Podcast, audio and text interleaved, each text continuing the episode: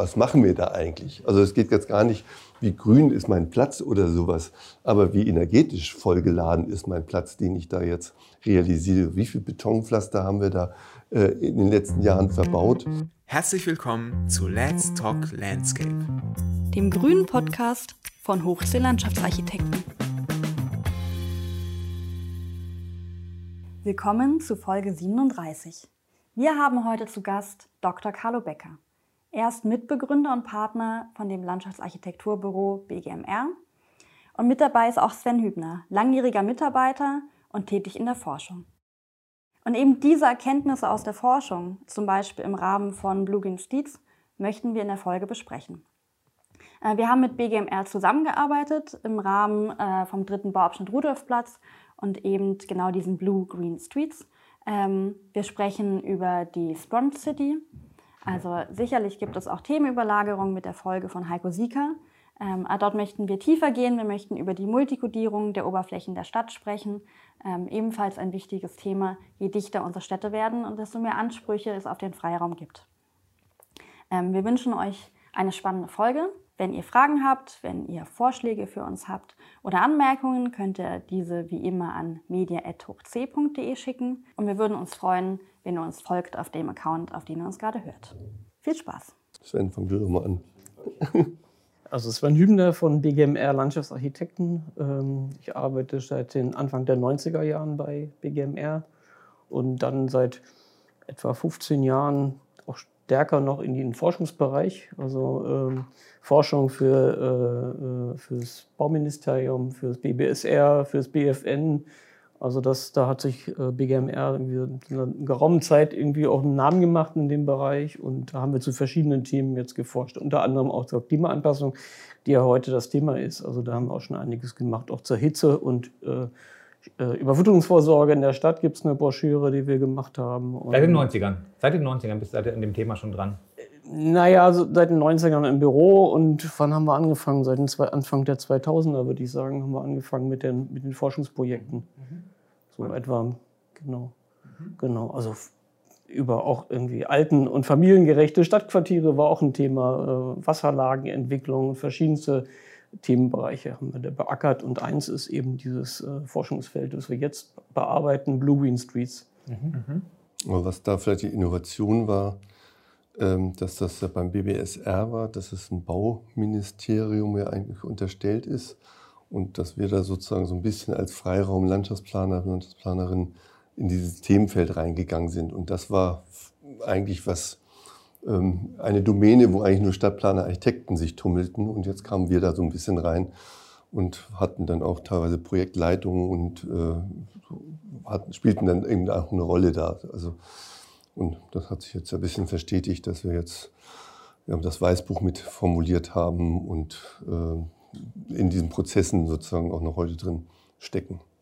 Du, du, bist von deiner Herkunft her, Ausbildung, bist du Stadtplaner oder Landschaftsarchitekt? Landschaftsarchitekt. Architekt, also, okay, gut. Ich habe an der TU Berlin in meiner Urzeit das Studium hier, hier, gemacht und 87 haben wir das Büro gegründet, zu viert. Also du warst schon da, als wenn, als wenn ja, dann kam? Ja, ja, also wir waren die Gründungs...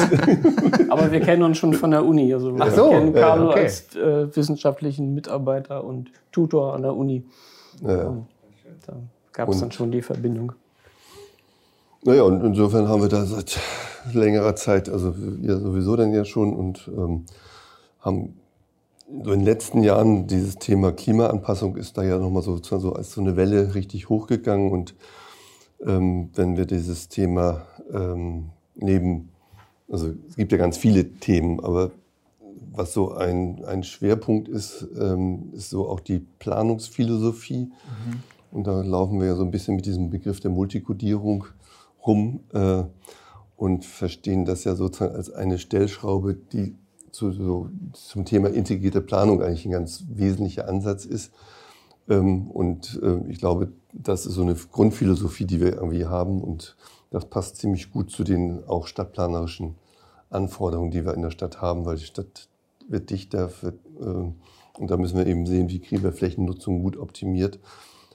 Beschreib, also es gibt ja auch jetzt viele junge Hörer, die uns äh, zuhören. Beschreibt mal den Begriff Multikodierung, der, der, jetzt ja häufiger verwendet wird, den ihr auch immer wieder gerne verwendet. Und du sprichst sogar auch von Multikodierung der Oberfläche der Stadt. Also was, was meint ihr damit genau? Ich vergleiche es mit einer Badewanne am liebsten. Mhm. Wenn wir jetzt bildhaft Mhm, wären, ja, wir, würde ich jetzt eine, Bild, eine Badewanne präsentieren. Ähm, eine Badewanne, wir haben Sport gemacht, gearbeitet, klar, in eine Badewanne rein, äh, sauber werden. Das ist sozusagen die, das Interesse, was ich an einer Badewanne habe. Aber wenn ich mir jetzt genauer angucke, woran man jetzt noch Interessenlagen hat, ähm, dann ist auch eine Badewanne gut. Ich habe im Juni Geburtstag, meine Gäste, wenn die dann nach Corona wieder alle kommen dürfen, ähm, dann kühle ich da meine Getränke, damit dann das auch nicht kalt ist. Andere machen, also hier im Mehringdamm gibt es halt die Seifenkistenrennen und da gibt es ja auch eine Wagenklasse sozusagen, wo eine Badewanne, da gucke ich also nach Windschnittigkeit. Also Badewannen äh, auf dem Acker ist eine Tränke oder sowas. Also da hat jeder eine unterschiedliche Interessenlagen oder eine Kodierung, mit dem man jetzt sozusagen an einen Gegenstand geht. Und so müssen wir letztendlich auch die Stadt und Landschaft uns angucken. Also es gibt das, äh, die Anforderungen, haben wir, wie kriegen wir diese unterschiedlichen Interessenlagen in die Fläche mit hinein. Und äh, meines Erachtens inzwischen reden wir nicht nur noch über die Oberfläche, sondern auch noch, was da drunter ist. Weil letztendlich, äh, wenn wir jetzt Stoffwechselprozess Stadt äh, uns angucken, Kreislaufführung, dann haben wir ja nochmal so ganz andere Themen. Und da ist dann nicht nur die, wie verteilen wir die Oberfläche äh, von dem Nebeneinander der Nutzungen zu einem Miteinander, übereinander. Und wenn wir über Klimaanpassung reden, dann ist zum Beispiel bei der Klimaanpassung ja immer, sind wir auf anderen Flächen. Es gibt ja, haben wir kaum Flächen der Klimaanpassung nur in der Stadt, sondern im Straßenraum machen wir Klimaanpassung, auf den Dächern machen wir Klimaanpassung. Von daher brauchen wir diese Strategie der Multikodierung von Flächen. Und ich rede oder wir reden ganz bewusst nicht von Multifunktionalität, weil das ist so objektiv, die verschiedenen Funktionen, dann kommt der Planer und mischt die ab. Aber wir sind doch in der Stadt in einem sehr verhandelten Raum und kommen mit Interessenlagen zusammen und müssen überlegen, wie kriegen wir diese Interessenlagen gut miteinander koordiniert, äh, übereinander gelagert. Und insofern, glaube ich, ist der Begriff Multikodierung den Planungsaufgaben entsprechender, als wenn wir von Multifunktionalität reden. Inzwischen ist es ja auch so, also wir reden ja auch von Landschaftsarchitektur, wenn wir gefragt werden, was, welche Fläche oder welche Räume bearbeiten wir, beschreiben wir unsere Räume ja eigentlich auch ähnlich wie ihr, dass eigentlich alles, was außerhalb von Gebäuden und an Gebäuden sich abspielt, letztendlich ein Tätigkeitsraum für uns ist. Und von daher würde ja zur Oberfläche, wenn man das jetzt mal so beschreibt, auch die Oberfläche der Gebäude gehören, ne? das Dach und die Fassade als vertikales Element, was man in der Draufsicht äh, ja gar nicht sieht, aber was ja ne, gerade was die Klimathematik angeht, ja eine unglaubliche Bedeutung hat. Von den Strahlungseffekten, von den Aufheizungseffekten, aber auch von den Begrünungsoptionen und Verdunstungseffekten, die damit verbunden sind. Würdest du dem zustimmen, dass man sagt, also die Oberfläche der Stadt ist eigentlich, wenn man sich ein räumliches Modell vorstellt, alles, was sozusagen entweder auf äh, horizontalen, vertikalen oder senkrechten Flächen Ja. außerhalb von Gebäuden sich abspielt oder an Gebäuden? Ja. Das finde ich irgendwie so spannend. Also, Das- äh, Und das kann ich gut verstehen, dass unter dem Aspekt natürlich auch Stadtplaner oder andere Disziplinen äh, erstmal sich äh, sozusagen dran gewöhnen mussten, dass wir uns äh, also glauben und äh, sicher sind, dass unsere Disziplin da sehr wertvolle ähm, ähm, sozusagen ähm, Hinweise geben kann, wie man die zu gestalten hat. Ne? Und wenn man jetzt noch sozusagen, das einmal ist ja dieses Klimathema, äh, spielt eine große Rolle, aber wir haben es ja auch noch mit der biologischen Vielfalt zu tun. Wir haben es zu tun mit Fragestellungen der, von Animal Aided Design und dafür brauchen wir Gebäude. Ne? Also damit wir dem Turmfalken das Recht machen, brauchen wir natürlich ziemlich hohe Gebäude. Und die Fledermaus, die braucht dann auch ihre Schlupflöcher oder die äh, gebäudebrütenden Vogelarten brauchen dann auch Dächer mit Überstand. Und insofern brauchen wir sozusagen die horizontalen und die senkrechten im, im Gebäudebereich, das auf den Weg zu bekommen. Und wenn man das jetzt mal auf die Straße übertra- äh, überträgt, also Blue Green Streets betrachtet ja die Straßen, aber eben nicht nur die Straße an der Straßenbegrenzungslinie, sondern eben auch die Nachbarschaften dazu. Also dann auch die Fassaden, die Dächer, wo ja auch Wasser irgendwie gesammelt wird, was jetzt sozusagen ja noch so separiert, separiert gedacht wird. Das Grundstück behält sein Wasser, es gibt das öffentliche Wasser und äh, aber eigentlich muss man zusammendenken. Man muss sozusagen Konzepte machen, die eigentlich grundstücksübergreifend sind. Und äh, das ist auch so ein Aspekt, denke ich, von dieser Multikodierung, dass man eben über diesen Tellerrand hinausschaut und letztendlich äh, ja, den Betrachtungsraum unter Umständen auch vergrößert, um weil es eben äh, erweiterte Zusammenhänge gibt, die wichtig sind zu betrachten, einfach um äh, das Thema irgendwie voranzubringen. Das fand ich äh, super, dass du es äh, erwähnt hast, Sven, weil wir sind ja eigentlich so, wir haben uns so kennengelernt durch äh, das Projekt äh, Rudolfstraße. Ähm, das ist jetzt für alle Zuhörerinnen und Zuhörer. Ähm, Rudolfplatz ist ein Platz in Friedrichshain in Berlin. Ähm, da haben wir einen Wettbewerb gewonnen vor vier, drei, vier Jahren und sind dann, haben dann angefangen, äh, den Platz und die anschließenden Straßen äh, umzugestalten. Inzwischen ist schon der Platz und der Spielplatz fertig. Und ähm, als wir in der Planung waren, ganz früh, wurde auch die äh, Rudolfstraße zu einem Pilotprojekt der Blue Green Streets. Und so äh, kam der Anruf eines Tages hier von äh, BGMR und wir haben darüber angefangen zu reden. Und ähm, ich fand das auch sehr spannend, dass wir plötzlich dann nochmal, die hatten die letzten Momente noch, als wir unser Park geplant haben, den so umzugestalten, damit wir auch eine Synergie mit den umliegenden Straßen ermöglichen, was das Regenwasser angeht. Mhm.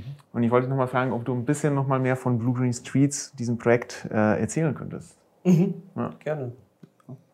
Also Blue Green Streets äh, nimmt sich im Grunde genommen den Werkzeugkasten aus Planungsinstrumenten und äh, Regelwerken vor, die es für den Straßenraum gibt letztendlich. Also da gibt es die Verkehrsanlagenplanung, da gibt es die, äh, die, äh, ähm, die, Richtlinien zur Gestaltung des Straßenraumes, da gibt es die, äh, ähm, die, urbane Wasserwirtschaft, die meistens dann irgendwie auf die Bewirtschaftung im Kanal abzielt im Straßenraum. Und äh, also nimmt sich diese, diese Planungswerkzeuge vor und will ja eigentlich äh, ähm, untersuchen und weiterentwickeln. Also weiterentwickeln im Hinblick auf die Fragestellung Klimaanpassung, also das, das Thema ähm, zunehmende Starkregen, die auftreten, die auch verstärkt auftreten, also von der Dimension, äh, Hitze und Trockenheit ähm, äh, und äh, den Umgang mit dem Wasser überhaupt in der, in der Stadt, also sozusagen weg von der Ableitung hin zu der Rückhaltung vor Ort und der Nutzung des Wassers für, die, äh, für, die Stra für Straßengrün letztendlich, aber auch letztendlich für die Frage, wie kann man äh, die Stadt kühlen. Also der, die immer wärmer werdende, die dichter werdende Stadt, wo es hohe Belastungen gerade in den Wohnstraßen gibt, äh, Hitzebelastung, wie kann man da eben jetzt äh, Planungswerkzeuge entwickeln, die äh, sozusagen neue Standards setzen. Also welche Elemente sind, werden dafür benötigt, äh, wie kann man sozusagen äh, eine Straße neu aufteilen, um das Regenwasser vor Ort zu bewirtschaften. Und das soll sozusagen hinführen zu einer Toolbox, die entwickelt wird, äh, mit Planungswerkzeugen für die klimaangepasste Straße. Mhm. Ja, das, ähm, das war auch sehr einleuchtend. Ich fand, ähm, weil man zuerst haben wir, ja, das ist noch ein sehr grob gewesen, den Wettbewerb erstmal einen Gedanken äh, und wir uns was überlegt, auf der räumlichen Ebene für die Rudolfstraße, um das mit der Kita gegenüber den Platz zu verbinden, um den Verkehr ähm, zu beruhigen. Und ich fand halt sehr interessant, nochmal diese, ähm, diese Werkzeuge dann zu hören in dem Prozess noch. Ähm, auch wenn das nochmal früher war jetzt in dem Forschungsprozess, ist schon irgendwie ein Jahr oder zwei Jahre her, als wir das ähm, zusammen ähm, uns nochmal angeschaut haben. Ich glaube, die haben das wirklich auch nochmal beeinflusst, dass wir auch bei unserem Entwurf der Rudolfstraße das anders gedacht haben, dass wir ähm, auch noch mehr Grün da reingebracht haben und ähm, auch das interessante System ähm, der Wasserverdunstung. Mhm. Das fanden wir ähm, auch sehr wertvoll. Ja. Also es ist ja auch noch nicht so lange her, dass wir davon sprechen, dass wir Straßen abflussfrei gestalten oder weitgehend abflussfrei und sagen, äh, wie auch Baugebiete und jetzt bei uns jetzt bei dem Forschungsprojekt abflussfrei. Ähm, das ist ein Prozess, den, oder ich beziehe es mal auf mich selbst, als ich das erste Mal versucht habe, das jetzt sozusagen konsequent durchzuziehen, abflussfrei, da war ich selbst noch so ein bisschen kann ich das jetzt hier so fordern und reinbringen als Zielsetzung? Gar nicht rechtlich irgendwie abgeleitet irgendwo hier aus irgendwelchen rechtlichen, gesetzlichen Grundlagen, sondern eigentlich als Zielsetzung nachhaltiger, zukunftsorientierter Stadtentwicklung. Und das dann reinzubringen, erklären und erläutern und sowas, dass man das für abschlusslose Siedlungsgebiete neu macht. Das haben wir jetzt ja zum Beispiel im Schumacher Quartier, war das ja so eine Idee oder jetzt bei den Straßen. Und inzwischen ist das jetzt sozusagen ähm, ja, Mainstream. Ne? Also guter Mainstream, muss man dann Ja. zu sagen. Also äh, äh, man kriegt es auch noch nicht hin. Und in vielen ähm, Städten, wo, wo wir sonst planerisch auch unterwegs sind, da muss man sagen, da ist noch Pionierland. Ähm, aber es gibt durch, durchaus Projekte, wo man jetzt mit so einer Zielsetzung rangeht. Und dann merkt man aber auch auf dem Weg dahin, äh, man hat vielleicht so ein grobes Leitbild, abflusslos zu sein, das Wasser zu nutzen zur wassersensiblen Stadtentwicklung und zur Hitzevorsorge. Und wie macht man denn aber jetzt ein Verdunstungsbeet? Wie sieht das dann wirklich aus, was dann nicht dem Stand der Technik, also Mulden-Regolensysteme haben wir, das ist seit 20, 30 Jahren sozusagen langsam eingeführt worden. Aber wie machen wir Urban Wetlands im Stadtraum, die diese Verdunstungswirkung haben? So, und das ist äh, noch nicht eingeführte Technik. Und da sind wir natürlich erstmal ziemliche Pioniere, wenn wir das mit reinbringen. Und solche Elemente sind ja im Straßenraum jetzt ja mit äh, in so einer Vorplanungsebene mit drin. Das würde jetzt spannend werden, wenn das jetzt in die weitere Umsetzung geht. Und da haben wir jetzt auch demnächst nochmal wieder im Rahmen des Forschungsprojektes Workshops mit Berliner Wasserbetrieben, Regenwasseragentur und, und anderen, wo es darum geht, sozusagen, wie kann man das bauen und wie kann man das auch pflegen und erhalten. Ähm, Das sind natürlich nochmal Fragen. Und das ist die eine Sache. Und die andere Fragerichtung ist, ähm, wie ist der ökologische Effekt am größten? Also wie kann ich, also wie- was, was die große Herausforderung ist ja, dass wir Wasser haben wir zu bestimmten Jahreszeiten viel da oder relativ viel. Und wie kriegen wir das aber in die Hitzeperioden, äh, um das dann zu verdunsten? Und wie macht man einen Boden- oder Wasserspeicher in Stadtgrün? Und das sind dann diese Wetlands, die wir jetzt so konzipieren, die dann platzsparend nach unten, deswegen auch sozusagen die dritte Dimension, also nicht nur die Oberfläche, sondern auch in die Tiefe gehen, versuchen wir jetzt ja sozusagen den Wasserspeicher in den Boden zu bekommen, damit die, Pfla- dass es pflanzenverfügbar ist. Aber wo, aus welchen Tiefen holen sich die Pflanzen, wenn das jetzt keine Bäume sind, sondern eher Gräser, Stauden und sowas, das, das Wasser, ähm, was ist das richtige Substrat, was ist die richtige Vegetationsabmischung und, und, und. Das sind ganz viele Fragen, die sich dann daraus ergeben, die wir noch nicht, muss ich sagen, wir noch nicht beantworten können. Das ist, bringt mich auf ein Thema, ähm, wo ich einfach äh, immer ungeduldiger werde, weil ich äh, weiß, dass wir nicht mehr so viel Zeit haben ne, für manche Themen. Ne? Also dieses Wasserthema ist zwar schon seit 10, 20 Jahren irgendwie bekannt, aber es dauert natürlich, bis die, bis die Techniken dann so weit äh, angekommen sind, auch in den Verwaltungen und in den technischen Vorschriften, dass wir sie auch problemlos anwenden können, bis die Pionierzeit irgendwann mal zu Ende ist. Und ich weiß es, wie es bei den erneuerbaren Energien war in den Anfangsjahren, als wir den Energiegartenverein da gegründet haben und wir in der Lausitz da heftig angefeindet wurden, weil wir gesagt haben, wir brauchen erneuerbare Energien, wir müssen die auch als Landschaftsarchitekten selbstbewusst in die Landschaft integrieren oder inszenieren, wie viel Widerstand es da am Anfang gab. Und hier gibt es ja auch, kann ich mir gut vorstellen, in den Behörden, in den Fachverbänden und so weiter, zumindest teilweise noch, äh, erstmal Vorbehalte oder Ängste, Dinge zu machen, die eben noch nicht bewährt sind. Vielleicht auch, wie Sika mal sagte, weil man eben auch als älterer Mensch im Studium natürlich noch gelernt hat, das Wasser wird eben erst recht in den, wird nur über, die kan über Rohre abgeleitet. Das ist ja eine vollkommene Planer, neue Planergeneration, die da jetzt heranwächst, auch mit einem anderen äh, sozusagen Standardwissen. Und äh, da würde mich interessieren, wie kriegt man das denn hin, dass es möglichst schnell geht? Ja, also ich weiß einfach, ich hab, wir sind ja auch, ich weiß noch, als wir Solon geplant haben, mit diesen ähm, sozusagen kaskadenförmigen Regenwasserversicherungsbecken, da waren wir noch irgendwie so relativ verrückt mit Sika, sowas irgendwie überhaupt sich vorzustellen. Ähm, Und ich kriege ja über euch äh, und andere auch immer wieder mit, wie lange das gedauert hat, dass die Wasserbetriebe und die Fachbehörden dann auch so mitgehen und ihre Nein-Haltung, pauschale Nein-Haltung, die oftmals für Innovation, äh, ähm, In- Innovation entgegengestellt wird, irgendwie aufzuweichen. Wie kriegt man denn hin, dass es möglichst schnell geht? Dass wir jetzt nicht eben noch, dass wir Dinge, die schon einigermaßen gut funktionieren, dann auch einfach mal ausprobieren und machen. Auch mit einem kleinen Restrisiko, dass es vielleicht nicht passt. Weil wir brauchen ja Vorlauf. Ne? Also die, wenn wir die Städte neu bauen, müssen wir ja jetzt zügig eigentlich in die Prozesse kommen, weil es ja dann nochmal zehn Jahre dauert, bis sie gebaut werden und dann äh, 20 Jahre, bis die Wirkung entfaltet wird. Und noch länger braucht, mir so- braucht sozusagen die Anpassung der Regelwerke. Wenn man Genau. jetzt die, die Geld, also darauf, wenn wir jetzt sozusagen in die Weiterplanung kommen und dann auch in die Genehmigung kommen, dann wird, guckt man immer, was geben denn die geltenden Regelwerke her? Und die geben das natürlich noch nicht her. Noch nicht, ja. So, und es gibt da tatsächlich Regelwerke, die wir, sind jetzt schon in der Anpassung, aber äh, allein diese Prozesse von der, von dem, von der, vom ersten Entwurf bis zur Umsetzung, da kann man mit 15 Jahren rechnen für so ein Regelwerk. Unfassbar. Also äh, unfassbar lange, genau. Und das heißt sozusagen, dass wir dann ein Zeitgap haben letztendlich. Wir müssen handeln, die Städte müssen handeln, die müssen aktiv werden. Ist ja auch äh, äh Klimaschutzgesetz ist ja auch nochmal äh, das bundesweite Klimaschutzgesetz ist ja jetzt nochmal novelliert worden. Da gibt es ja jetzt auch nochmal die Kategorie der Landnutzungsänderung, mhm. die sozusagen konkrete Ziele hat, irgendwie bis, äh, bis zu einem bestimmten Punkt äh, äh tatsächlich auch die Treibhausgasemissionen zu reduzieren. Und das wenn man das runterbricht sozusagen, und das wird jetzt kommen, letztendlich sind das sozusagen alle Landnutzungsänderungen, auch die großen Infrastrukturen, die sozusagen da auch reagieren müssen. Das heißt, äh, letztendlich auch weniger Versiegelung bringen müssen. Solche Themen wie Umgang mit Wasserressourcen müssen damit betrachtet werden. So.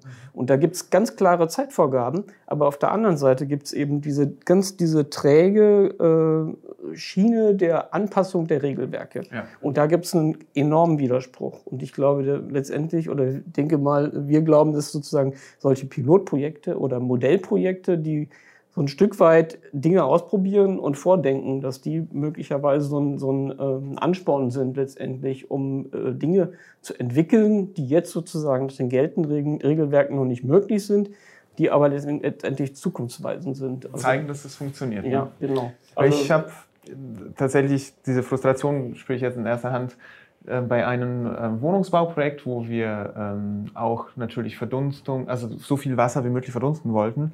Aber es ist ja, weil es ja nicht eine Regel der Technik ist, zählt jetzt ja nicht zu dieser Berechnung.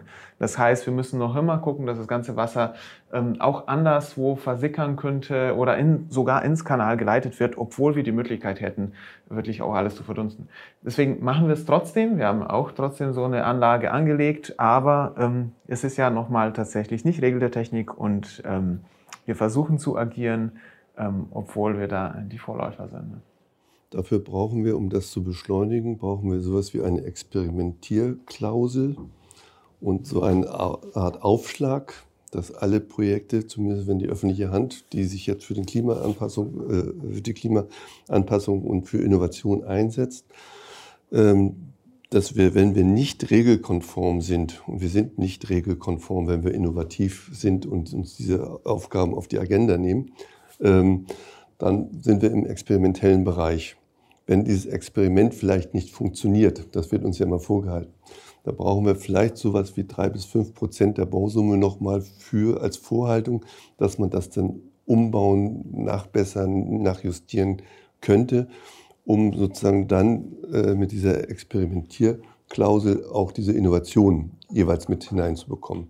Habt ihr das schon mal ähm, ähm, aushandeln können, so eine Experimentierklausel? Wir, wir bemühen uns sozusagen äh, dann zu sagen, das ist Innovation und das ist neu und äh, lasst uns das ausprobieren und dafür muss dann Geld eingestellt werden, um vielleicht dieses Risiko ganz bewusst dann auch äh, anzupassen. Was ist eure Erfahrung, wenn man jetzt sagt, einfach. Es ist erstmal nicht einfach, ne? Das ist kein, ja, ja. Kein, aber ich glaube, das, das, das brauchen wir.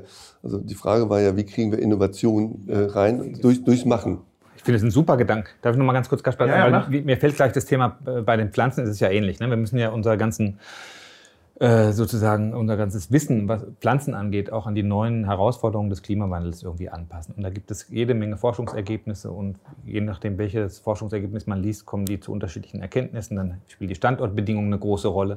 Und viele äh, Experten, die man anspricht, sagen auch, also wenn ich ganz ehrlich unterhalb der äh, Öffentlichkeit fragst, so ganz genau weiß ich auch nicht, was wir in 20 Jahren äh, äh, als Pflanzen hier haben müssen. Ne? Und da könnte man ja auch, ist man ja eigentlich auch, äh, sind wir auch ganz stark dabei zu gucken, wie kann man sozusagen diese Entwicklung von Pflanzungen noch länger begleiten. Also bei uns ist es ja üblicherweise so, es geht euch wahrscheinlich nicht anders als Landschaftsarchitekten, die, die, äh, die Planungsleistung hört eigentlich bestenfalls mit der Leistungsphase 9 dann irgendwann auf, wenn die Entwicklungspflege durch ist oder wenn man noch ein paar Jahre die Gewährleistung begleitet hat, manchmal schon vorher. Dann ist man eigentlich raus aus dem Projekt. Dann kann man noch ehrenamtlich äh, sozusagen danach noch irgendwie gucken und kann noch Empfehlungen aussprechen.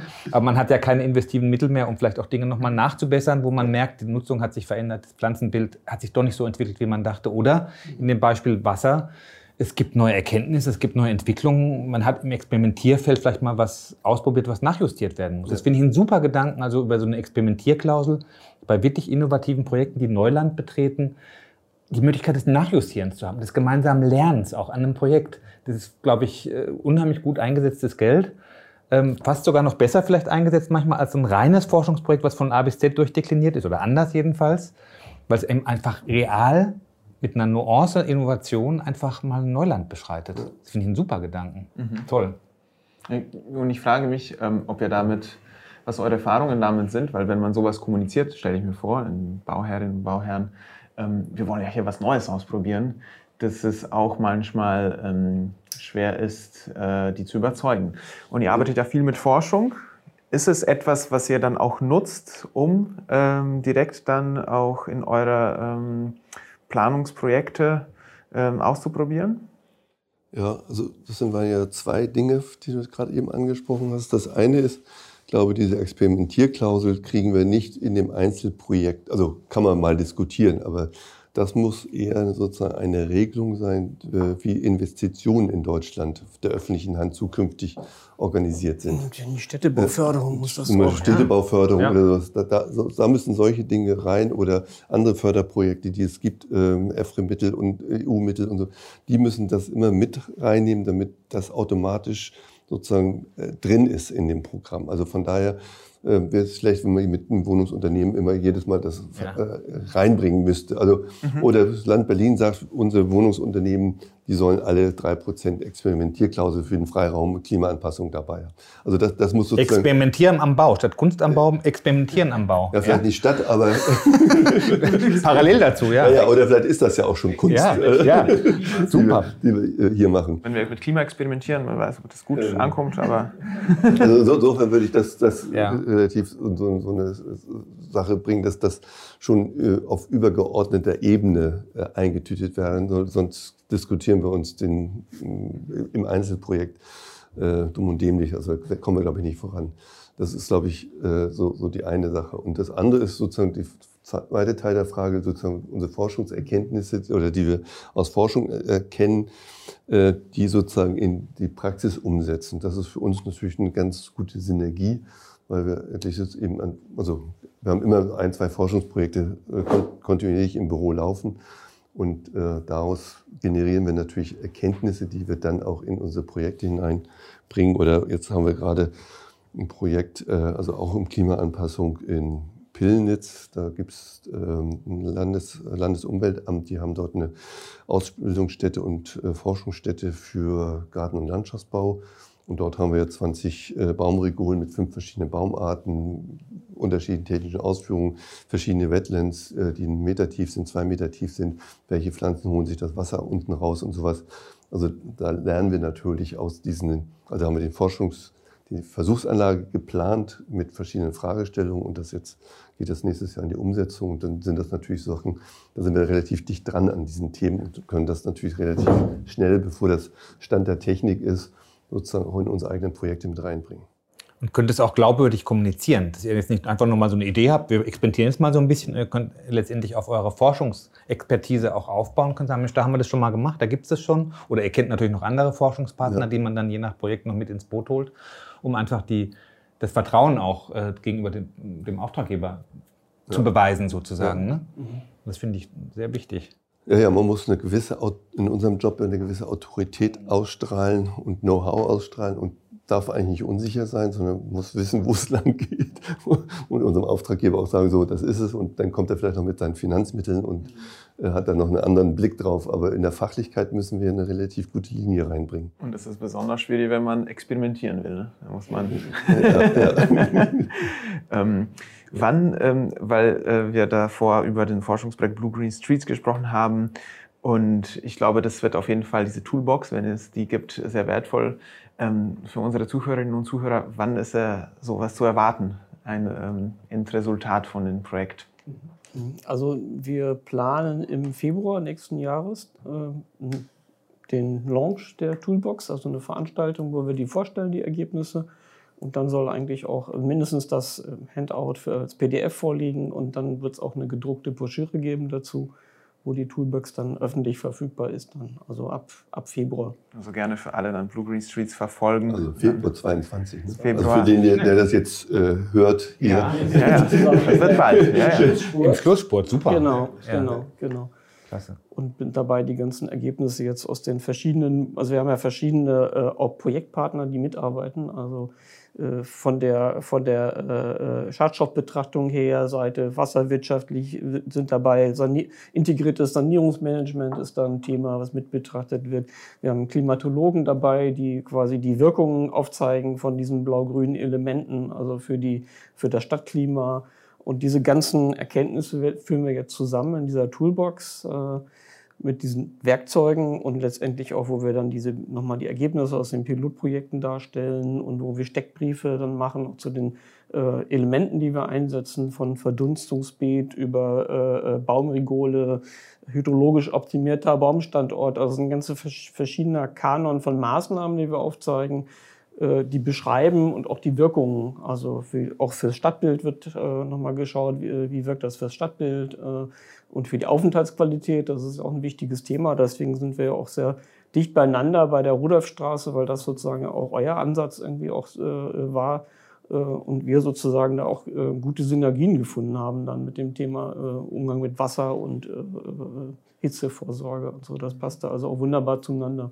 Glaube, es sind ja viele Begriffe jetzt heute in diesem Podcast so zum ersten Mal gefallen, die vielleicht in den anderen Podcasts noch gar nicht so vorkamen. Aber wir sind ja, glaube ich, bei Folge 36 oder so. Und wir haben eigentlich, sind eigentlich von Podcast zu Podcast immer erstaunter, wie vielschichtig unser Berufsfeld ist. Wir wissen es zwar eigentlich, aber wenn man es mal so ausspricht und wenn die ganzen Fachdisziplinen, die du angesprochen hast, dann einem nochmal so deutlich werden, wird eigentlich klar, man kommt eigentlich nur miteinander weiter. Ne? Also man kann nicht als Büro, selbst wenn man noch so groß ist, die ganze Bandbreite der Oberfläche der Stadt äh, inhaltlich bis zum letzten äh, erschöpfend äh, abbilden, sondern man muss sich für viele Bereiche auch, äh, wenn wir noch so Generalist sind, irgendwie auch Fachleute noch mit dazu holen und dann gemeinsam an einem Strang ziehen.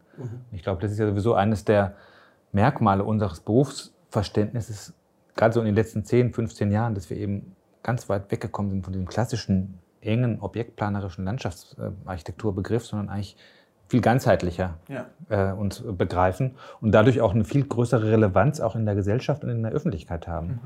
Da würde ich nämlich auch sagen, da habt ihr auch äh, sicherlich auch Pionierarbeit an manchen Punkten gearbeitet, um sozusagen den Berufsstand Landschaftsarchitekten in der Öffentlichkeit äh, äh, sozusagen mit seiner ganzen Bandbreite auch noch mit zu verankern und, äh, und, und auch den, das Berufsverständnis sozusagen zu er, erweitern.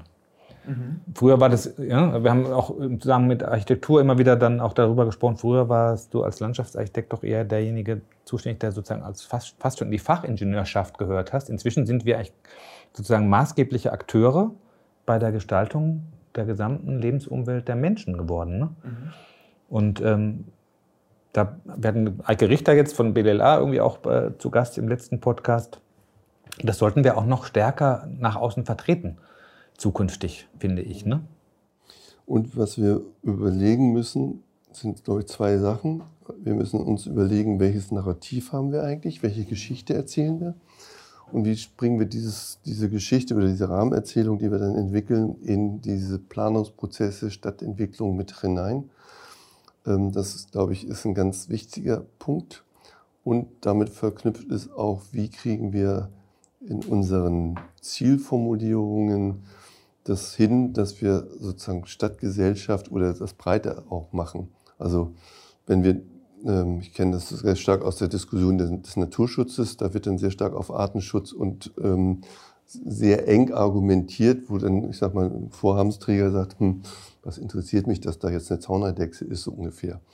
So, und äh, wenn wir jetzt aber das in einen etwas anderen Diskussionskontext bringen, das ist sozusagen ähm, sowas wie äh, diese Diskussion Animal Aid Design, wir bauen Wohnungen für Menschen und bauen die Wohnungen auch für Tiere und führen das zusammen. Dann ist das auch, wo man so gemeinsam was entwickelt. Oder wenn es sozusagen um äh, Wellbeing, Mensch und Natur. Also wie kriegt man das sozusagen äh, zusammen? Also das haben wir jetzt gerade, äh, jetzt haben wir einen anderen Maßstab nehmen, äh, für Berlin-Brandenburg haben wir den Masterplan Grün gerade fertig gemacht. Und da ist ein von den großen fünf, also fünf große Themen haben wir da aufgemacht. Und eins ist Wellbeing für Natur und Mensch. Also das Also wenn der Mensch sich wohlfühlt, fühlt sich das Tier wahrscheinlich auch wohl und äh, das Tier fühlt sich wohl, wenn der Mensch sich wohl. Also so ist die, die Grundphilosophie. Wenn die Luft in Ordnung ist, dann ist es für alle gut. Wenn das Wasser klar ist, ist es auch für alle gut. Äh, und wenn es nicht stinkt, ist es auch für alle gut. Also so, so, ähm, und da müssen wir gucken, glaube ich, wie wir eine Sprache entwickeln, die auch die anderen mitnehmen. Hm.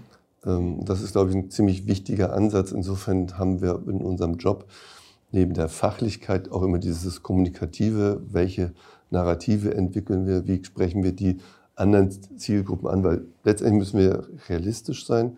Das, was wir an Finanzmitteln, Flächen in der Stadt haben, das ist Minim, eigentlich ein Minimum und letztendlich muss die Lebensqualität in der Stadt auch über die ganzen vielen anderen Flächen, vom Straßenraum zu den gebauten Flächen, ähm, Infrastrukturflächen und sowas, die, die, müssen das sozusagen ja machen. Unsere wenigen Parkanlagen, die können nicht äh, ganz alleine für sich stehen und dann die Lebensqualität in der Stadt ausmachen.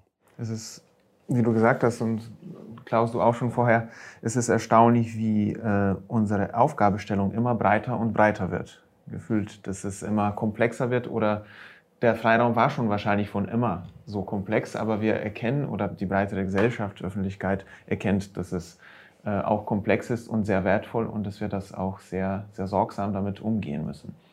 Und nicht, nicht, immer sind die anderen Fachdisziplinen, die bisher diese Felder beackert haben, äh, sozusagen glücklich, wenn sie sozusagen sich diesen Themen stellen müssen. Also ich sage mal Verkehrsplaner, Architekten oder auch äh, Tiefbauplaner, ja, die also Leitungssysteme planen, die vielleicht noch nicht so weit sind, wie jetzt wir zu sein glauben, ähm, dann davon zu überzeugen, dass es im Miteinander irgendwie gehen muss. Weil das merke ich eigentlich häufig noch, dass äh, gerade im Thema Regenwasser, äh, Entsorgungssystem, Regenwasser oder Regenwasserwiederverwendung, ähm, Abfluss, abflusslose äh, Quartiere entwickeln, dass es tatsächlich auch in vielen Städten und Gemeinden noch nicht allgemein gut ist und dass da doch noch viele unterwegs sind, auch in der fachplanerischen Zunft, die das noch nicht so richtig verinnerlicht haben, wie notwendig das jetzt ist. Und ich dann immer sage, wir müssen da eigentlich Leute mit dann auch ins Boot kriegen, die diese, diese Expertise haben. Wir kommen nicht mehr mit diesen alten äh, Modellen weiter. Mhm. Und da macht man, muss man natürlich auch gucken, man ist ja auch gewissermaßen in Konkurrenz zu diesen anderen Fachdisziplinen unterwegs. Man glaubt es zwar besser vielleicht zu wissen oder vielleicht bessere Vorschläge, innovativere Vorschläge zu haben, aber erstmal muss man auch sehr viel Überzeugungsarbeit leisten. Was jetzt, also es hat, hat was stattgefunden in den letzten, also halben Jahr oder letzten ein, zwei Jahren und im letzten Vierteljahr nochmal, nachdem diese ganzen Katastrophen im Ahrtal ist, ähm, auf einmal, äh, also mit dieser Begriff Schwammstadt, der ja so ein bisschen dafür das andere Denken steht, ähm, der ist jetzt ja auf einem, also, also wir haben den 2013 das erste Mal für ein Projekt äh, in der Metropole Ruhr, Ruhrgebiet ähm, äh, entwickelt als ein Leitbild Schwammstadt neben Feldstadt und Zeitstadt. Und ähm, das, das musste man noch ziemlich erklären. Dann ging es so ein bisschen in den nächsten Jahren sozusagen durch die Fachwelt. Also wir haben 2015 den Begriff Schwammstadt ja als Wortmarke schützen lassen. Mhm. Das ist eine BGMR-Marke, darf jeder nutzen. Also für Publikum, jeder darf das gerne nutzen, weil wir ja eher Missionare sind in diesem Thema und froh sind, wenn das... Wenn es für den richtigen Zweck ist. Ne? Wenn es für den richtigen Zweck ist, genau. So, und jetzt äh, ist das aber, geht's raus aus der Fachwelt und ist in den letzten Monaten in die allgemeine äh, Presselandschaft auch gegangen. Also äh, was ich in, an Anfragen von verschiedenen Pressevertretern nach dem A Unglücken da erlebt habe. Das ist jetzt in der Süddeutschen gewesen, im Stern gewesen, im, in den ganzen lokalen Zeitungen da in der Region. Dann ständig sozusagen Schwammstadt ähm, und äh, kam, was heißt das denn auch und wie setzt man es um, bis hin zu einer äh, Kindersendung, wo das dann auch schon mal äh, den Kindern erklärt ist, was Schwammstadt ist. Relativ einfach, aber auch gut erklärt. Und, äh, und ich, insofern ist das Thema Schwammstadt als Ziel, also als Begriff sozusagen für ein anderes Denken, ist angekommen. Jetzt geht es den schwierigen Weg des, der Umsetzung bis zu dem, was wir machen. Wir sollen es ja bauen, anlegen, pflegen, unterhalten und bewirtschaften. Und das ist nochmal wieder eine Tippeltour, da kommen wir wieder zurück, was wir eingangs gesagt hatten, dieses ganze Thema der Regelwerke, der rechtlichen Regelungen, dass man sogar noch Wasser zwangshaft ableiten muss in die Kanalisation, wenn Kanalnetz da ist und so was. Also da ist noch vieles, vieles im Argen. Wenn ich mir jetzt vorstelle, wir haben es jetzt gerade geschafft, äh, in den neuen Richtlinien äh, DWA oder in Berlin, dass wir in eine Mulde einen Baum stellen dürfen. Ja, ja, genau. Äh, muss aber 20 Quadratmeter sein, wenn man sich das genau überlegt, also in Berlin jetzt 20 Quadratmeter sein, muss man sich mal überlegen, haben wir, wo haben wir im Straßenraum eine Mulde, die 20 Quadratmeter groß ist. Da haben wir eine Einfahrt zwischendurch, das ist sowieso nur 2,50 Meter. Also insofern realisiert ist dieses nicht, wenn wir uns die beengten Verhältnisse im Straßenraum angucken. Also äh, jetzt wissenschaftliche Erkenntnisse und, und äh, gehen ja in die Richtung und Verwaltungsvorschriften gehen auch in die Richtung, aber es ist noch nicht in die Fläche gekommen, weil das eigentlich gar nicht der Realität des Straßenraums und der Nutzungskonkurrenzen entspricht.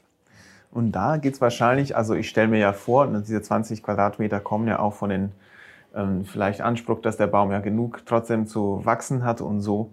Und es ist ja komplett verständlich, obwohl, wenn ich mich richtig erinnere an diese Resultate der Forschung, dass, es ein, dass der Baum eigentlich besser wächst, wenn er irgendwie Zugang hat ähm, zum Wasser. Ähm.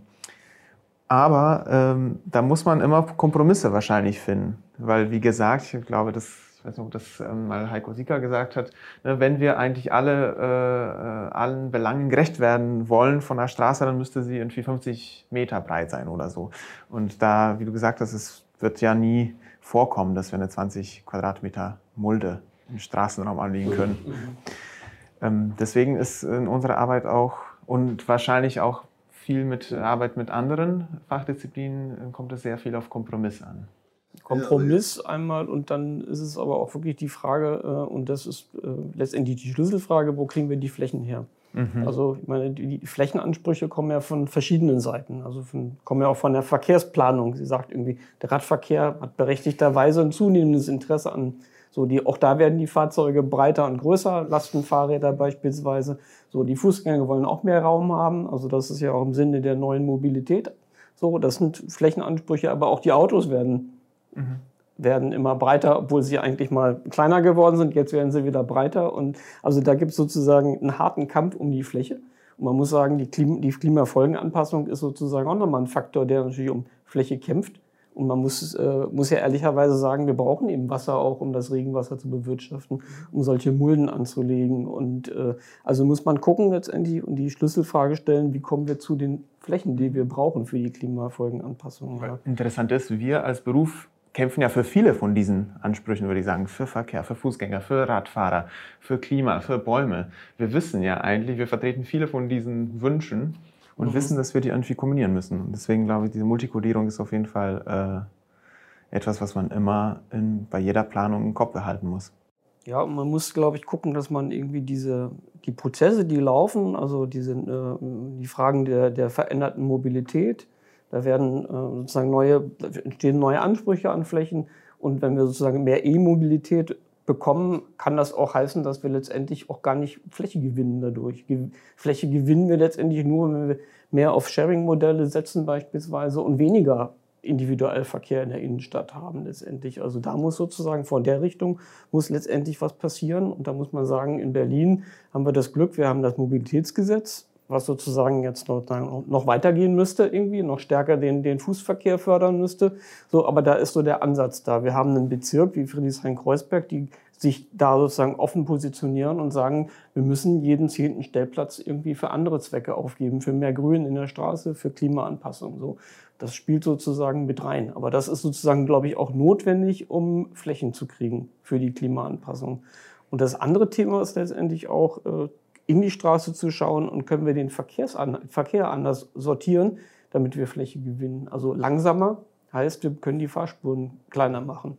Die äh, zu gucken, was brauchen wir eigentlich für, für Stellplätze sozusagen, also eine qualifizierte Stellplatzbilanzierung machen, die sozusagen auch bestimmte Dinge, wie jetzt sozusagen so eine neue Mobilität mitdenkt letztendlich und auch den, den, den, äh, den Umweltverbund fördert. So, das ist sozusagen auch nochmal ganz wichtig letztendlich, um Fläche zu gewinnen. Also weil wir müssen dahin kommen, letztendlich ehrlicherweise auch Stellplätze zu reduzieren und die zu nutzen für solche äh, Blue Green Streets Elemente, die wir brauchen für die Klimaanpassung und für, die, für mehr Aufenthaltsqualitäten in den Straßen. So, und da muss man, glaube ich, auch Klartext reden und dann muss sozusagen dann auch so eine Kommune sagen, wir wollen das und äh, wir machen uns dafür stark und muss, dann muss das dann auch sozusagen kommunizieren mit den Stadtbewohnern. Und am besten ist dann wieder sozusagen so ein, letztendlich so ein Prozess wie auch am Rudolfplatz, der sozusagen die Bürger frühzeitig mitnimmt und das ganze, äh, ähm, die ganze Planung auch einbindet in so einen Gesamtprozess, um auch eine Akzeptanz zu bekommen dafür. Ich meine, im, am Rudolfplatz nehmen wir auch Stellplätze weg. So. Also das, da kommen wir nicht umhin, letztendlich Fläche zu gewinnen für Blue Green Streets. Eigentlich ist es ja eine unheimlich spannende Phase, in der wir jetzt sind als Landschaftsarchitekten, finde ich. Das ist so eine Zeitenwende so ein Stück weit. Ne? Wir sind ja mit diesen innovativen Projekten, du hast vorhin von Pionierarbeit gesprochen, die man da jetzt macht und die man sicherlich noch ein paar Jahre machen muss, eigentlich an so einer Entwicklung, die eigentlich nicht mehr umkehrbar ist, meines Erachtens. Ne? Also wir haben, wenn man in die Zukunft guckt, die Herausforderungen werden eigentlich eher noch größer in den nächsten Jahren und Jahrzehnten. Von daher kann man davon ausgehen, das wird jetzt nicht einfach in drei, vier Jahren heißen, ach nee, es gibt doch keinen Klimawandel oder wir müssen das Wasser doch nicht so massiv irgendwie aus den Städten bringen, sondern es wird sich eher noch im Bewusstsein wahrscheinlich verstärken. Von daher ist es, haben wir immer wieder festgestellt, im Moment eine extrem spannende Phase, in der unser Berufsfeld unterwegs ist, weil wir eigentlich an einem Anfang erst von einem Prozess sind und jetzt schon ja arbeitsmäßig kaum noch wissen, wo wir zuerst anfangen sollen. Und äh, jetzt eigentlich die Chance haben, auch wirklich Dinge zu beeinflussen. Das merke ich. Wir sind ja nicht so ein Büro, das jetzt schwerpunktmäßig Masterpläne oder im großen Maßstab äh, agiert, aber wir haben jetzt auch in Braunschweig einen Masterplan, äh, den wir begleiten und wo wir wirklich so ein ganzes Stadtquartier mitentwickeln. Das macht ihr ja sehr viel häufiger. Und damit, da merkt man ja auch, ähm, man ist in einem Berufsfeld unterwegs, wo man wirklich gesellschaftlich, wirklich ganz am Anfang an einer ganz wesentlichen Stellschraube eigentlich wirksam werden kann und sein Engagement sich auch, wenn man es gezielt einsetzt, auch wirklich niederschlägt und nicht einfach in der Schublade landet oder so ein kleines äh, grünes Pflaster darstellt, sondern wirklich eine, elementaren Bestandteil äh, darstellen kann in der zukunftsfähigen äh, Entwicklung unserer, unserer Städte und, äh, und, und land, ländlichen Räume. Ne? Mhm. Das finde ich irgendwie total spannend. Also auch für junge Leute, die jetzt, die jetzt sozusagen an den Start kommen und vielleicht auch schon mit dem Bewusstsein schon so ein bisschen geimpft werden durch äh, Professoren wie dich oder äh, Undine Giesecke mit den äh, sozusagen innovativen sagen wir, ähm, aktuellen Forschungsansätzen geimpft in, den, in, in, die in, die, in die Berufe gehen, auch in die Verwaltung ja jetzt reinkommen. Ne? Das merke ich auch immer wieder. Dann hat man plötzlich junge Leute da, die die sagen, natürlich, das müssen wir jetzt angehen. Ich bin zwar noch nicht ganz so weit vielleicht, die Verwaltung braucht noch ein bisschen, aber ich, ich bohre da an allen Ecken und dann macht es ja eigentlich Spaß und dann entsteht da auch eine Dynamik. Und wo, äh, wo ich jetzt gerade in diesen bundestagswahlpolitischen Zeiten unheimlich froh war, dass ich in einem Beruf unterwegs bin, wo man merkt, man kann was tun. Man kann aktiv, indem man sich auch nicht nur in seinem kleinen Umfeld, das ist auch wichtig, sondern gesellschaftlich einbringt in den Projekten und da wirklich kämpft, echt was bewirken und da einen Beitrag leisten.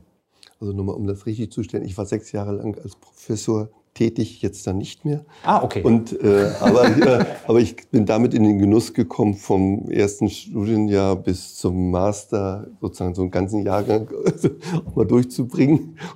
Und insofern äh, habe ich das Gefühl, auch man kann da auch bestimmte Botschaften mitbringen. Und wenn ich jetzt die eine oder anderen treffe in den Verwaltungen oder in Büros äh, aus dem Büro, die ich sozusagen mal in, in der Ausbildung hatte, da läuft das sozusagen schon viel besser. Also bei einigen, nicht bei allen, aber bei einigen, also dass man auch sagt, also okay, da ist so ein bisschen der Mief der alten Generation raus und sozusagen da kommt auch was Neues mit bestimmten Ansprüchen.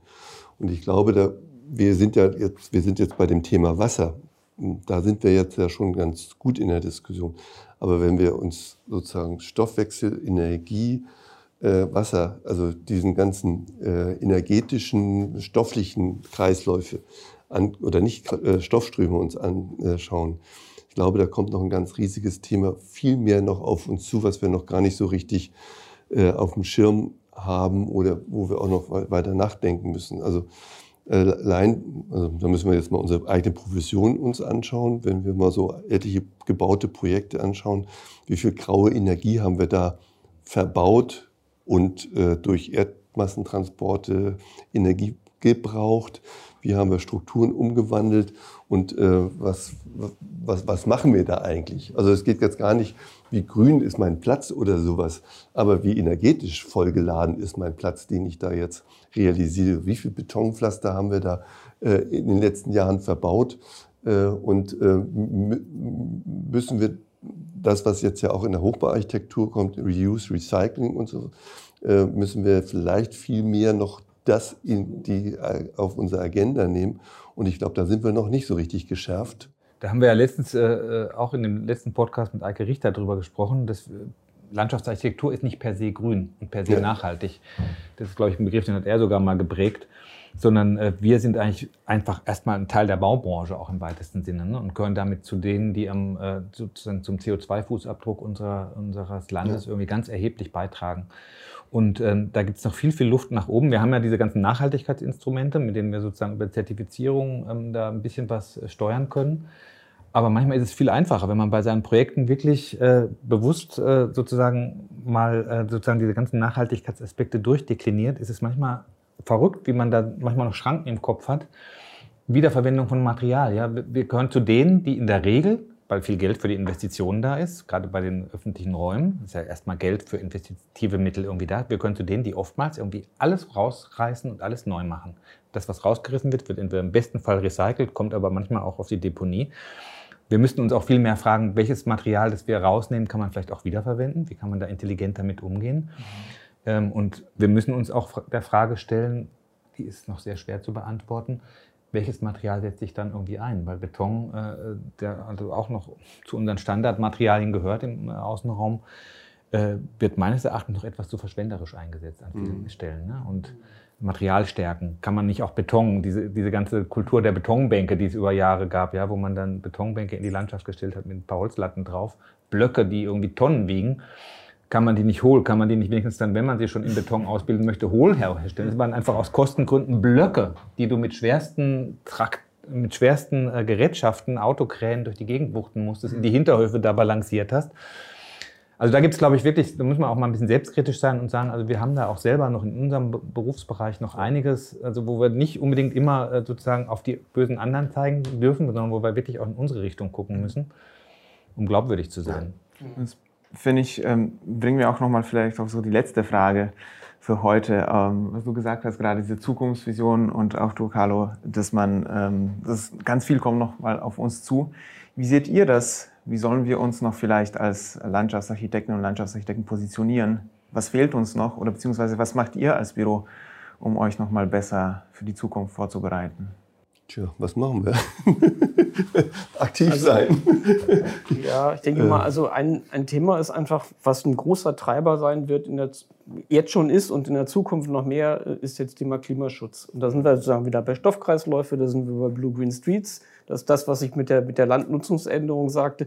Also da ist so eine hohe Dynamik da, die noch gar nicht so realisiert ist, was das sozusagen im Detail heißt für die ganzen für die Untergesetzlichkeiten, für die, äh, für die Baubranche und so. Aber da wird ganz viel in Bewegung kommen. Und ich glaube, da muss die, unser, äh, unser Fachressort muss da, glaube ich, sehr sensibel sein und hinhören und gucken, was ist sozusagen, äh, wie können wir da sozusagen schon in so eine Richtung gehen. Also, äh, also ein Beispiel ist jetzt bei der, beim, äh, wir haben ja auch den Stadtentwicklungsplan Klima jetzt fortgeschrieben. Äh, und der ist für Berlin, genau, der ist noch nicht, äh, noch nicht beschlossen, aber der äh, soll jetzt, soll dann mit, der, mit dem neuen Senat dann beschlossen werden, hoffentlich. Äh, der ist aber rundum fertig. Und da haben wir versucht, sehr stark auch äh, schon äh, Klimafolgenanpassung und Klimaschutz zusammenzudenken. Also welche Maßnahmen passen zu den zu jeweiligen Quartierstypen und auch schon Klimaschutz mitzudenken. So. Und ich glaube, da ist noch ganz viel Luft nach oben in unserem Bereich, dass wir da noch mal stärker äh, Dinge vorantreiben, äh, für uns aufnehmen und hellhörig werden. Ich würde noch mal einen Begriff zum Schluss reinbringen: Deep Time. Ähm, die Uhrzeit. Ähm, ich glaube, wenn wir nachhaltig, zukunftsfähig, das war ja deine Frage gewesen, was müssen wir eigentlich ganz stark in den Fokus nehmen? Ähm, und ich glaube, da müssen wir mit diesem Begriff Deep Time nochmal äh, umgehen. Was ist damit gemeint? Ähm, das ist das, was wir als Ausgangspunkt hier vorfinden. Wenn wir jetzt Berlin als Beispiel nehmen, wir haben das Urstromtal, das hat ganz andere Wasserstände, ganz andere Bodenverhältnisse als das, was hier, also hier zu euch sind wir ja gefahren vom Urstromtal, da ist unser Büro, jetzt auf die Telthochfläche. Äh, 10 Meter, 20 Meter Unterschied. Das kriegt man nur beim Fahrradfahren mit. Aber das sind unterschiedliche Bodenverhältnisse, geologische Verhältnisse, Wasserverhältnisse, andere Standortbedingungen. Und ich glaube, wir müssen uns darüber nochmal so Gedanken machen, was ist eigentlich die Ausgangsbasis? Und da sind uns, wir als Landschaftsarchitekten haben ja inzwischen so gelernt, wir können den Boden dahin transportieren, wir können das trainieren, wir können das ähm, trockener machen, feuchter machen und das kriegen wir alles schon gestaltet und dann wählen wir noch die richtigen Bäume auf, die dann unter diesen Bedingungen äh, agieren können. Und ich glaube, wir müssen uns diese Naturraum-Rahmenbedingungen uns ziemlich genau angucken, um damit zu arbeiten. Und ähm, das eine ist sozusagen so im Sinne dieser äh, Ressourcenfrage. Das andere ist für mich aber auch noch ganz eng verknüpft mit dem, was ich so Identität einer Stadt oder Landschaft meine. Ähm, weil wenn wir uns nochmal genau gucken, wo, wo, sind wir, dann ist die Kiefer wächst eben dann auf den Sanddünen im Urstromtal und nicht auf den lehmigen Standorten de, der Hochfläche. Und da gibt es auch bestimmte Landschaftsbilder und Identitätsbilder. Und ich glaube, ähm, der Unterschied zwischen Köln am Rhein Hamburg an der Elbe mit den Marschen und der Geestkante und München mit der Isar und den Schotterflächen und Berlin im Urstromtal und äh, Hochflächen. Das sind ganz unterschiedliche Raumbilder, die auch damit zusammenhängen. Und dafür würde ich auch nochmal plädieren, also wenn wir sozusagen zukunftsfähig sind, das haben wir relativ verlernt, weil andere Ingenieure machen das ja auch, die bauen die Flüsse so da nach Regelwerk, was bundesweit gültig ist. Oder Straßen bauen die nach Regelwerken auch bundesweit. So, und wir sind mit unseren Regelwerken natürlich auch bundesweit. Und wir müssen viel mehr nochmal auf diese, diesen Ort schauen. Und das ist für mich so ganz stark mit dieser Deep Time verknüpft. Und das wäre für mich nochmal so eine abschließende, nochmal ziemlich rausgezoomt natürlich, äh, Beantwortung oder Versuch einer Antwort auf deine Frage. Passend für den Anschluss. Vielen Dank. Habe ich wirklich viel für mich auch selber mitgenommen.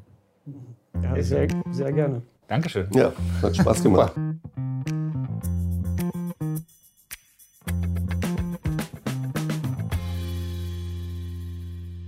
Ja, das war unsere Folge mit den beiden Gästen von BGMR. Äh, wir hoffen, sie hat euch gefallen. Wir hoffen, äh, sie hat euch angeregt. Das waren ja doch einige Themen, äh, die gerade auch viel in den Medien und in der Presse zu hören sind. Ihr könnt uns, wie gesagt, gerne Anmerkungen an media.hochc.de schicken. Und ansonsten hören wir uns wieder in zwei Wochen. Auch diesmal machen wir eine Überraschung daraus und verraten noch nicht, wer unser Gast sein wird. Bis dahin alles Gute und Tschüss.